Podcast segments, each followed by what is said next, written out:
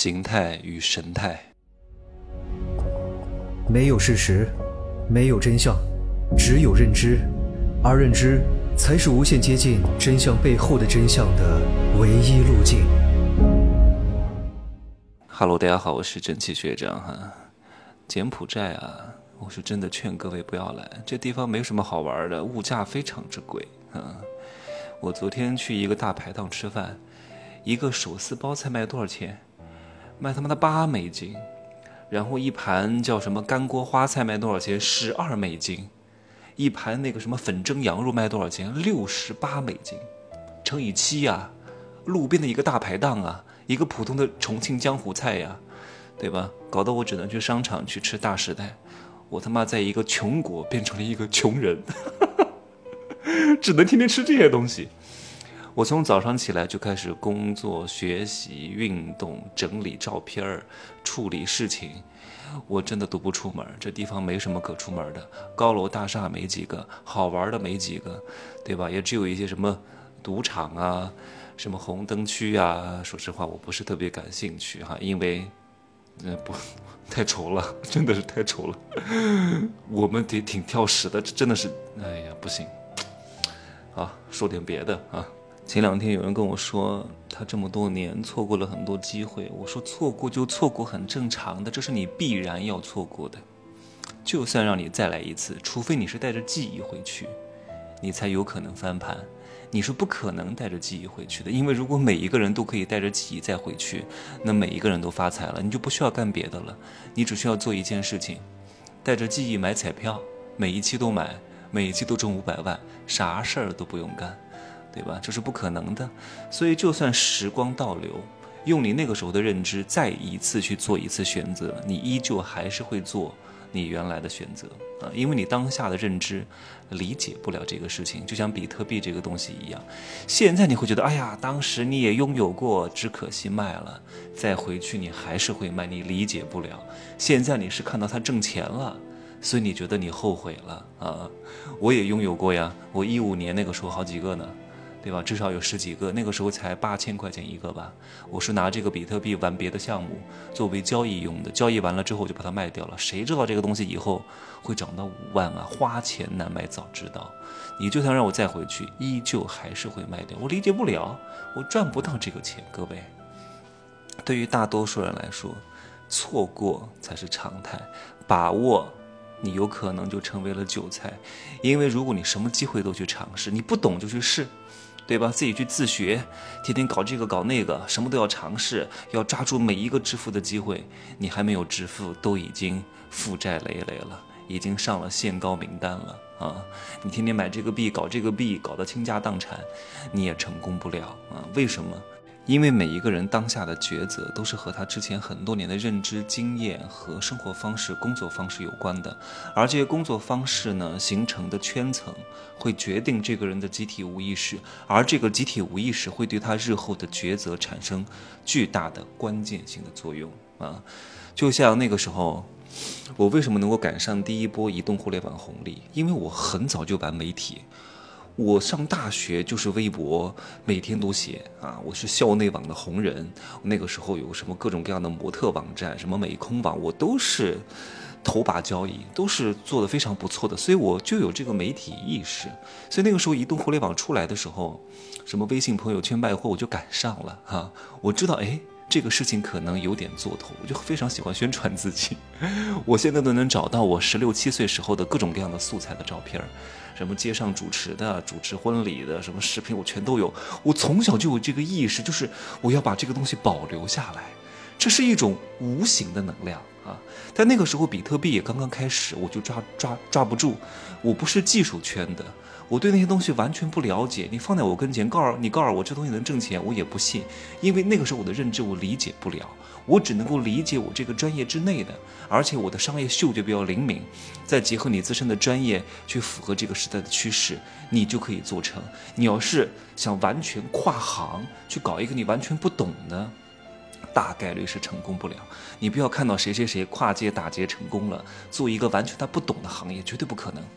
那种成功是非常非常偶然的，绝对不可能在你身上变成必然。你不要看到谁谁谁好像突然跨界搞了另外一个完全陌生的行业，还成功了，你就去效仿，只是看上去好像是跨界，看上去好像是不搭嘎，但其实这个人现在从事的行业一定是和他之前从事的有某种必然关联。他不可能完全进入一个完全陌生的领域的，非常难成功的。你让我去搞什么比特币，搞什么数字货币，我真的是赚不到钱，因为我不具备这个商业嗅觉，我不知道什么时候进，什么时候出，我不知道什么时候买是低位，我不知道如何看各种各样的消息，我不知道如何哪个大户怎么突然要要要要要开始拉线了，我不懂。你让我去学习很难，我完全不具备这个行业的认知，所以我去了必死无疑，哪怕我认知挺高的。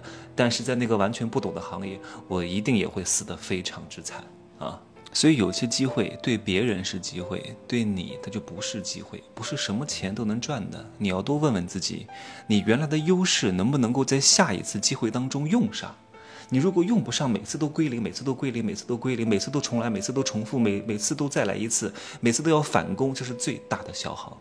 我记得那个时候两千年初哈，那个时候刚刚是国企下岗潮。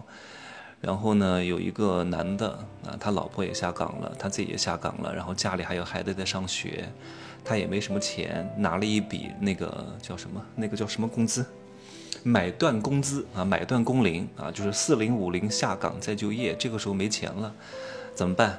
这个市面上流传一个风声，说搞什么客运公司啊，搞什么长途运输挣钱，然后他就去搞。各位，别人能挣到钱，你去了就挣不到钱，为什么？因为你完全不懂这个行业啊，你就算把什么，什么人工费用啊、每天的耗油量啊、最低的卖多少票啊，然后包括一些折损啊、车祸呀、意外啊，都算得非常清楚啊。这个人都已经事无巨细了，但是依旧亏钱，为什么？为什么各位？因为有些内幕没法告诉你，只有干的时间长的人、有这个经验的人才懂。因为司机搞鬼了，车子本来没坏。但这个司机说坏了啊！但是这个人他也不懂啊，他只是买了一辆车，什么承包了一个车车，或者买了一个什么二手车，或者租了一辆车，给这个司机去开。这个司机说这车子坏了要去修啊，他不懂，那怎么办呢？司机去修，其实本来不需要修的，但是因为这个司机跟这个修理厂的师傅沆瀣一气，搞串通啊，出了内鬼，每次去修呢都能够有返点啊，开发票拿钱，对吧？你本来就挣不了多少钱，每隔一个月就要修一次，请问你的利润经得起这个消耗吗？那当时成熟的客运公司是怎么干的呢？成熟的这些公司，他们都是有指定的修理厂的，修理厂和客运公司是直接挂钩的，司机是没有办法跟他们勾结的。司机说这个车坏了，修理厂一看没坏，是不给他修的，所以他们是搞不了什么鬼的。这是第一种状况。第二种状况是什么？就是那个人，他没有想到啊，司机跟那个售票员唱起了双簧啊，卖票不入账，然后分了这个赃款啊，两个人在一块搞内鬼。你就算知道这个车的营业额不正常，但是你找不到证据，那个时候没有什么太多摄像头的，对吧？那成熟的客运公司又怎么做呢？人家人多呀，换班啊，每天换司机啊和售票员，不是固定的一对的啊，每天换搭的，两个人互相监督。避免了这种事情的发生。你看，现在很多公司，他们派什么分公司的领导，派到某一个地方去，是不可能长期任职的。两年、三年啊，差不多快熟悉了，快要立山头了，立刻调到另外一个地方去，就是避免你搞这种小摊派，搞这种小山头，搞这种利益勾兑。人家都有机制非常成熟的，但是你作为一个新手，你不懂啊。你看似好像不会亏钱，靠看似好像每个月计算出来，你这个月能挣五千，那个月能挣八千，但是这些内里的这些小东西你是搞不清楚的，你贸然进去只能死，对吧？各位还记得我经常讲的一句话吗？叫“学我者死，似我者生”。我今天可以稍微的解释百分之二十哈，我不想解释太多，因为这句话非常非常值钱。我不能免费的讲太多，在艺术领域呢，有一句话叫什么？从形态上升为神态，叫艺术。你看有些人为什么一生只能做画匠，对吧？只能做一个工匠，只能做一个艺术从业者啊，只能作为一个画师，因为他会把这个东西描绘的非常之像，惟妙惟肖，但是他成不了大师，成不了高手。因为他只能描绘这个物体或者是这个人像的特征啊，画的非常非常之像，可是没有用，他缺少了一个东西，缺少了这个人这个物体和大多数芸芸众生的区别，而这个区别是什么东西？叫神态，把神态能够放大出来，这个人就进化了，这个人就成了艺术大师了。所以你看似好像是机会，你盲目的去模仿，只会死得非常之惨。你看到很多人把孩子送出去留学，你也去模仿，没有用的。人家回来是有百亿的公司要继承，你回来只能九九六，只能打工，只能领螺丝。哈佛毕业的又怎么样？斯坦福毕业的又怎么样？对吧？宾夕法尼亚大学毕业的又怎么样？你没有底子，没有底蕴，缺的是什么？你缺的不是这个机会。缺的是一份执行力啊，缺的是一份能够把这个东西快速落地的能力，而这个东西快速落地的能力是需要什么东西来支撑的？需要资源和能力的长期积累作为支撑，不然的话，就算有机会，你也把握不了。所以有些机会错过就错过了，它本不该属于你，就让它流走吧，对吧？天涯何处无芳草，何必单恋一枝花？优质的男人、女人都很多，前提是。你配吗？对吧？就这样说吧，今天，拜拜。